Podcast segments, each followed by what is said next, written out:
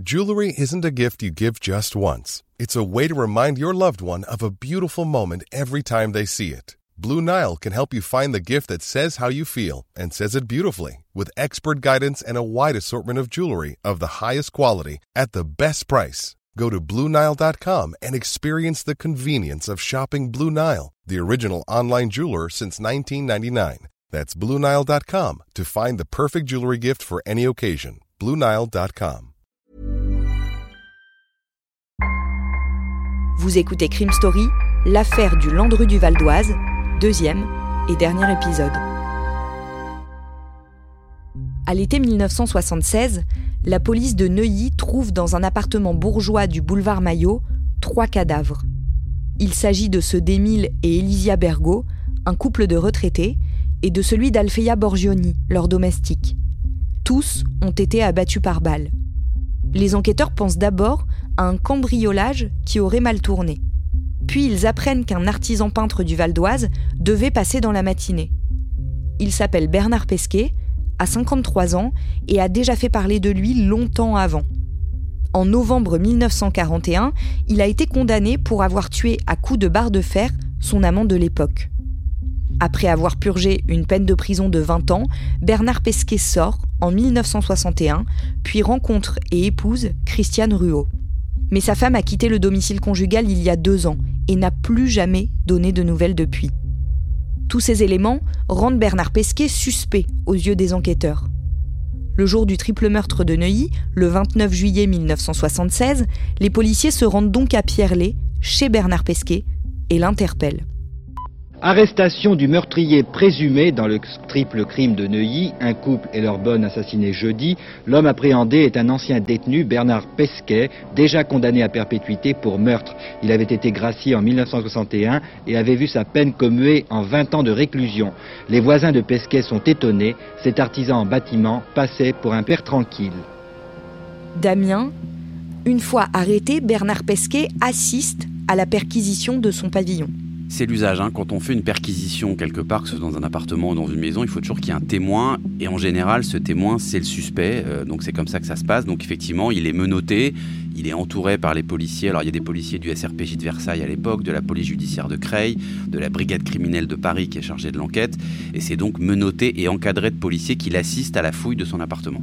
À quoi ressemble l'intérieur de son pavillon? C'est un petit pavillon, hein, c'est pas une très très grande demeure. Et à l'intérieur, c'est un espèce de bric-à-brac impossible avec du vieux mélangé avec du neuf. C'est vraiment, on a l'impression d'être dans une brocante, sauf que c'est l'intérieur d'une maison et que c'est très très très très en désordre. Dehors, il y a déjà plusieurs dizaines de journalistes. On sait que Pesquet, il a déjà euh, par le passé tué quelqu'un, qu'il a fait beaucoup de prison. Et là, on le soupçonne à nouveau de quelque chose de très grave. Donc, ça commence à attirer du monde. Et puis, on va lui donner ce, surnom de Landru du Val d'Oise, notamment parce que ressort aussi à cette occasion la disparition très mystérieuse de sa femme. On l'a dit, qui depuis deux ans n'a plus jamais donné signe de vie. Donc, euh, quand on se dit que Pesquet a déjà tué quelqu'un dans les années 40, que là il est soupçonné d'un triple homicide à Neuilly et qu'en plus sa femme on n'a pas de nouvelles d'elle depuis deux ans, bah ça suffit à forger la légende de Pesquet. La perquisition ne dure pas longtemps. Rapidement, les policiers découvrent chez le quinquagénaire des pièces de monnaies étrangères, similaires à celles qui ont disparu de l'appartement des Bergots à Neuilly. Mais surtout, ils trouvent une carte de crédit au nom d'Émile Bergot. Si Bernard Pesquet n'est pas responsable de la mort des occupants de l'appartement, il est à minima responsable de les avoir volés. Interrogé, l'artisan peintre reconnaît s'être bien rendu chez les Bergots, boulevard Maillot, le matin même. Mais c'était, dit-il, uniquement pour récupérer les échantillons de papier peint qu'il y avait laissés. Il assure n'être même pas entré dans l'appartement. Alors d'où tient-il ces pièces anciennes? Il les avait avant, assure-t-il. Et comment s'est-il retrouvé en possession de la carte de crédit de M. Bergot. Là aussi, Bernard Pesquet a une explication. Il répond qu'il a eu la surprise de la découvrir dans son livre d'échantillons. Son hypothèse est la suivante. Pour marquer la page qui l'intéressait, Émile Bergot l'a glissé là, puis il l'a simplement oubliée. Les policiers ne croient pas à cette supposée étourderie. Et en attendant de faire toute la lumière sur cette affaire, ils embarquent à nouveau Bernard Pesquet désormais leur suspect numéro 1. Damien, Le mercredi 11 août 1976, 13 jours après l'arrestation de Bernard Pesquet, les enquêteurs perquisitionnent une deuxième fois son pavillon de Pierrelet. Est-ce qu'ils trouvent de nouveaux éléments? Ils vont découvrir des pièces d'or qui leur avaient échappé au cours de la première visite et des bijoux. La fille des époux Bergot, elle va reconnaître et ses pièces et ses bijoux comme appartenant à ses parents. Donc ça fait des éléments supplémentaires encore. Et puis il y a aussi un trousseau de clés avec les clés de l'appartement des Bergot boulevard Maillot. Donc si on résume, il est en possession de la carte de crédit de monsieur Bergot, des clés de l'appartement, des pièces et des bijoux qui ont été volés sur place. Pour quelqu'un qui est même pas rentré dans l'appartement, si on le croise, ça fait quand même déjà beaucoup. Quelle est l'explication de Bernard Pesquet? Il va dire bah, je suis victime d'un complot et en fait ce sont les policiers qui ont placé ces objets exprès chez moi pour pouvoir m'accuser. C'est crédible cette hypothèse? On voit pas tellement quel est l'intérêt des policiers d'aller euh, déposer des pièces à conviction chez quelqu'un. Euh, et en même temps, les policiers, ce qu'ils cherchent aussi dans ces perquisitions, c'est une preuve qui ferait tout basculer, c'est-à-dire de retrouver bah, cette fameuse arme du crime, ce pistolet ou ce revolver de calibre 7,65. C'est de ce pistolet que sont parties les balles qui ont tué monsieur, madame Bergot et leurs domestiques. Afin de mettre un coup définitif à la défense de l'artisan peintre, les policiers se mettent en tête de retourner sa maison, dans le but de retrouver cette arme. Le lendemain de cette perquisition, le jeudi 12 août, ils entament donc de nouvelles recherches. Mais finalement, c'est un autre élément qui n'a rien à voir avec le triple assassinat de Neuilly qu'ils découvrent. Cachés dans une boîte, les enquêteurs trouvent les papiers d'identité de Christiane, la femme disparue de Bernard Pesquet. Pourtant, celle-ci est supposée l'avoir quitté deux ans auparavant. Aurait-elle pu partir et voler de ses propres ailes pendant plusieurs années sans papier d'identité? Cela paraît peu probable. Les enquêteurs interrogent Bernard Pesquet à ce sujet, mais il leur fait la même réponse qu'à toutes les autres personnes qui posent des questions sur Christiane. Il ne sait pas où elle est. Après avoir fouillé de fond en comble toutes les autres pièces de la maison, les enquêteurs s'attaquent à la cave. À première vue, il n'y a rien ici non plus. Ils décident alors de creuser le sol. Il est environ 14 heures.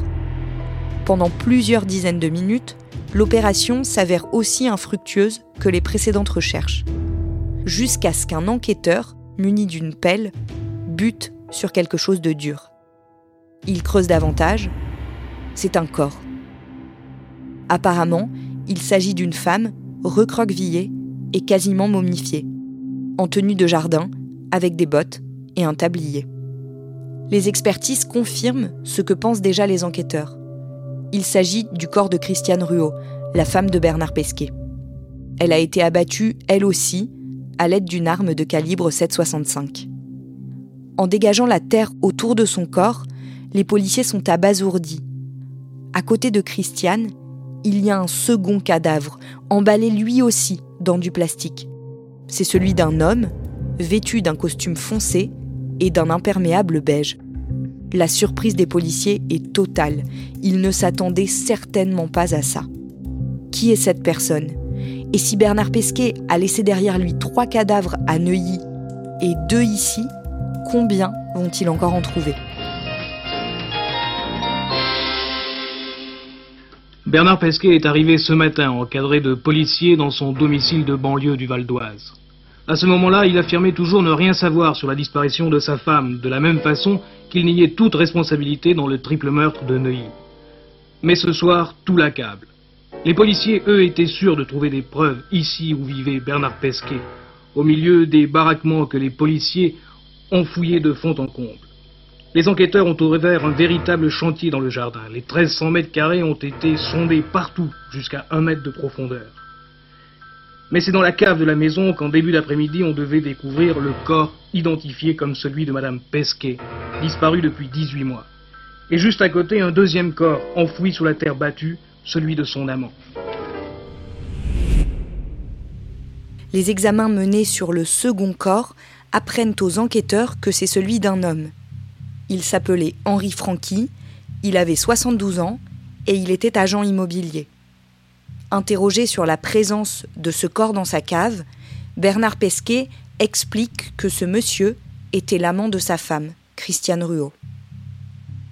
Damien, le fait que les policiers trouvent comme ça le corps de la femme de Bernard Pesquet enterré dans sa cave, ça les fait se dire qu'il y a vraiment eu un raté. Clairement, parce que euh, c'est quand même une femme qui a disparu à l'époque depuis deux ans. On connaît le profil de Pesquet qui avait quand même euh, déjà été condamné pour un meurtre dans les années 40, donc ça aurait pu quand même déjà un peu euh, amener des soupçons à l'époque des enquêteurs, mais on n'a pas beaucoup cherché. Les policiers avaient remarqué quand même en fouillant la maison une première fois qu'il y avait des photos de Christiane, alors qu'elle était supposée euh, être partie euh, depuis deux ans, donc ils trouvaient ça un petit peu bizarre qu'il y ait ces photos. Et puis la famille de Christiane, à l'époque de la disparition en 74, elle avait tenté de déclencher une enquête parce qu'elle trouvait que cette disparition volontaire, ça tenait pas la route, cette espèce de fugue, ça tenait pas la route.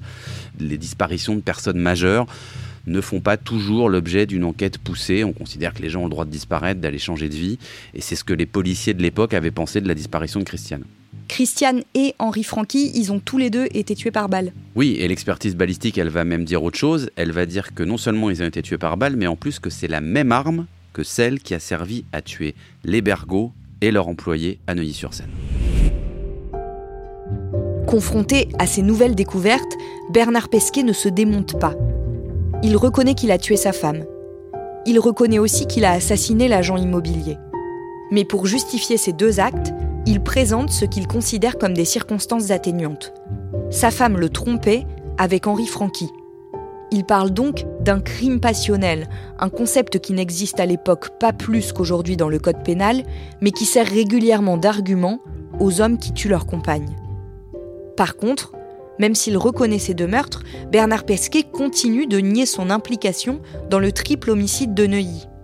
Car si les cinq victimes ont bien été tuées précisément avec la même arme, l'analyse balistique ne laisse aucun doute à ce sujet, Bernard Pesquet affirme qu'il s'en est débarrassé après les meurtres de Christiane Ruot et Henri Franqui. Selon lui, quelqu'un a donc pu la trouver et l'utiliser pour massacrer les trois occupants de l'appartement du boulevard Maillot. Dans les semaines qui suivent, les enquêteurs découvrent un nouvel élément qui vient affaiblir un peu plus la défense de Bernard Pesquet. Christiane et Henri Franqui n'ont en fait jamais été amants. Ils ne se sont même jamais rencontrés. Mais Henri Franqui connaissait bel et bien Bernard Pesquet, et il avait de l'argent. Pour l'artisan peintre, cela pouvait être un mobile suffisant. Damien, est-ce qu'on sait comment Bernard Pesquet et Henri Franqui se sont connus? Pas très très bien. On sait simplement qu'ils fréquentaient euh, le même bar et que euh, avait l'habitude de se balader avec pas mal d'argent sur lui. Donc il est possible tout simplement que Pesquet, dont on sait qu'il est quand même attiré par tout ce qui brille et par l'argent, se soit rendu compte que ce Francky qui sortait des billets au bar puisse être une proie intéressante pour lui, qu'il l'ait suivi chez lui un jour et qu'il l'ait tué. Est-ce qu'il lui a volé de l'argent? Du liquide probablement, mais ça c'est quasiment impossible à, vérifier. Par contre, ce qu'on sait, c'est qu'il lui a volé son carnet de chèques et qu'il l'a utilisé. Il a aussi utilisé la voiture de Francky, qu'il s'est même permis de revendre. Et dans l'appartement euh, de Francky, bah, il a volé tout un tas de choses. Alors des objets qui peuvent paraître euh, complètement anodins. Il a, il a par exemple piqué un aspirateur, il a volé un aquarium aussi. Et d'ailleurs, le fils d'Henri Francky, quand il va être convoqué, il va reconnaître un certain nombre de, de meubles ou d'objets qui appartenaient à son père. Est-ce que Bernard Pesquet, c'est un tueur en série? Il n'y a pas de définition euh, absolue hein, d'un tueur en série. On commence à parler de série quand on est autour de trois homicides. Bernard Pesquet, là, il en a reconnu à minima trois. On sait qu'il y a les trois autres de Neuilly, donc ça ferait six meurtres. Donc on peut effectivement le classer dans la colonne des tueurs en série avec une petite particularité, c'est que Pesquet, il n'a pas forcément, comme souvent chez les tueurs en série, un mobile sexuel ou, euh, ou une espèce de scénario. Lui, à la fois ça peut être euh, sentimental, c'est-à-dire il pense que sa femme le trompe ou qu'en tout cas il en a marre de sa femme, il l'élimine. Et puis ça peut être surtout financier, c'est-à-dire que quand il veut s'approprier les richesses de quelqu'un, bah, il décide d'éliminer cette personne ou ces personnes. On sait aussi qu'il a d'abord commencé par tuer son amant en 1941, donc là c'était un mobile plutôt sentimental. Ce qui va être encore plus inquiétant, c'est que chez lui, dans une boîte, on va retrouver une trentaine de passeports avec des identités différentes. Donc on se dit, mais euh, que font ces passeports dans cette boîte? Euh, À qui ils appartiennent? Est-ce que les personnes auxquelles appartiennent ces passeports sont toujours en vie si elles ont croisé la route de Bernard Pesquet? Alors on va s'imaginer évidemment qu'il peut peut-être y en avoir encore plus. Parce que quand même, entre le moment où il est sorti de prison au tout début des années 60, quand il avait purgé sa première peine, et sa nouvelle interpellation dans l'affaire de Neuilly, bah, il s'est passé 15 ans. Et 15 ans pour quelqu'un avec le profil de Pesquet, c'est suffisant pour commettre beaucoup de crimes. Bernard Pesquet attend désormais son procès. Meurtrier récidiviste, il est cette fois quasiment promis à la peine de mort. Mais on est en 1976, l'abolition est déjà dans beaucoup d'esprits et son avocat fait des pieds et des mains pour gagner du temps. Il formule recours sur recours, discute chaque procédure et ça marche. Bernard Pesquet est renvoyé devant la cour d'assises du Val d'Oise. À l'ouverture de son procès, le mardi 18 juin 1982, il a 60 ans et la peine de mort est abolie depuis 5 mois. Retour en France avec l'ouverture cet après-midi à la cour d'assises de Pontoise du procès de Bernard Pesquet à Pontoise, Ladislas de Hoyos. Pontoise. Vous allez voir le démon, comme on l'a appelé, le monstre style Landru ou Docteur Petiot. Mais regardez-le bien, c'est votre voisin de palier, c'est Monsieur Tout-le-Monde qui s'en prend maintenant aux journalistes. Bernard Pesquet, s'il n'y avait eu les gendarmes et les menottes, ressemble plus à un gras de papier qu'à un monsieur qui tue dans le dos pour dévaliser ses victimes. La cour Cet homme qui a échappé à la guillotine puisque ses avocats ont réussi à retarder le procès jusqu'à l'abolition de la peine de mort est aujourd'hui accusé de cinq crimes. Tout l'accable. Un dossier énorme. Pesquet, comme souvent chez de assassins, Pesquet avait le goût de la collection, c'est d'ailleurs ce qu'il a perdu. Damien, Bernard Pesquet est alors un petit homme aux cheveux blancs qui continue à discuter chaque meurtre dont on l'accuse, y compris celui pour lequel il a déjà été jugé en 1941. Cette affaire-là, elle est purgée. Hein. Il a été condamné. Euh, il a fait 20 ans de prison. Il avait même été condamné, on l'avait dit, aux travaux forcés. Mais il est toujours un peu euh, droit dans ses bottes, droit dans ses versions. Sur le meurtre donc de ce Julien Kibel en 1941, pour lequel il a passé des aveux, il a été condamné. Bah là, il va raconter qu'en fait, il a été forcé de commettre ce meurtre par la Gestapo, puisqu'on rappelle qu'à l'époque, la France était euh, occupée par les Allemands. Et il va d'ailleurs demander et répéter qu'il a demandé à plusieurs reprises la révision de ce procès de 1941 mais qui n'a évidemment jamais été accepté. Il insiste beaucoup sur son enfance qu'il qualifie de malheureuse. C'est souvent une tactique hein, chez les accusés d'essayer de se donner un profil de victime. Alors, euh, son enfance, elle date de l'avant euh, Deuxième Guerre mondiale, hein, les années 30. Il va évoquer sa mère remariée euh, qui jetait les fleurs qu'elle lui offrait, l'épouse d'un grand-père qui est remarié lui aussi avec une femme méchante, une pas grand-chose, comme il va dire à la barre, et qui l'enfermait soi-disant à longueur de journée sans le laisser manger, et qui, détail, mettait des orties dans sa culotte. Donc, il va raconter effectivement une enfance faite de manque d'amour et de maltraitance. Et pour justifier les meurtres qu'il reconnaît, celui de Christiane Ruot et celui d'Henri Franqui, qu'est-ce qu'il dit? Il va dire pour Christiane, ma femme, euh, elle était insupportable. Il va aussi ajouter qu'elle était infidèle et dernier euh, détail qui n'en est pas un dans la bouche de Pesquet, il va dire qu'elle lui coûtait cher. Et donc il va dire que euh, le soir, quand il rentrait chez lui, il l'a trouvé avec des hommes, dont ce fameux Francky. Il va dire en plus, mais en fait, moi, Christiane, je voulais pas la tuer, je voulais juste, bon, lui mettre quelques baffes pour marquer le coup. Henri Francky, lui, il a été tué un an plus tard et ce serait parce qu'il serait venu lui demander justement des nouvelles de Christiane et que ça le regardait pas. Donc comme ça l'a énervé, Bernard Pesquet, bah, il a tiré sur lui. Bon, on voit bien que toutes ces versions-là, elles tiennent pas la route de minutes, quoi. Le vendredi 25 juin 1982, sans surprise, Bernard Pesquet est condamné à la réclusion criminelle à perpétuité, la nouvelle peine la plus lourde du Code pénal. Il fait appel. Deux ans plus tard, la Cour d'appel de Paris le condamne à la même peine. Incarcéré pendant près de 33 ans, Bernard Pesquet meurt le dimanche 10 mai 2009 à la maison d'arrêt de Fresnes, à l'âge de 87 ans, en ayant jusqu'au bout clamé son innocence pour le triple meurtre de Neuilly.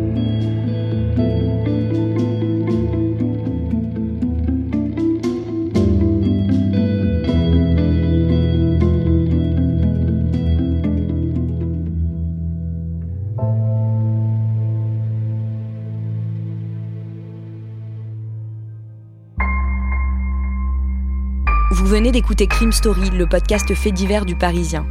Avec à la production Emma Jacob, Thibault Lambert et Raphaël Pueyo, à la réalisation Julien Moncouquiole et à la rédaction en chef Jules Lavie. Si vous avez aimé cet épisode, vous pouvez nous le dire avec des petites étoiles ou en nous laissant des commentaires. Vous pouvez également vous rendre sur notre site si vous voulez connaître les références qui nous ont permis d'écrire cet épisode. Crime Story est un podcast raconté avec Damien Delseny et à retrouver chaque samedi sur leparisien.fr et sur toutes les plateformes d'écoute.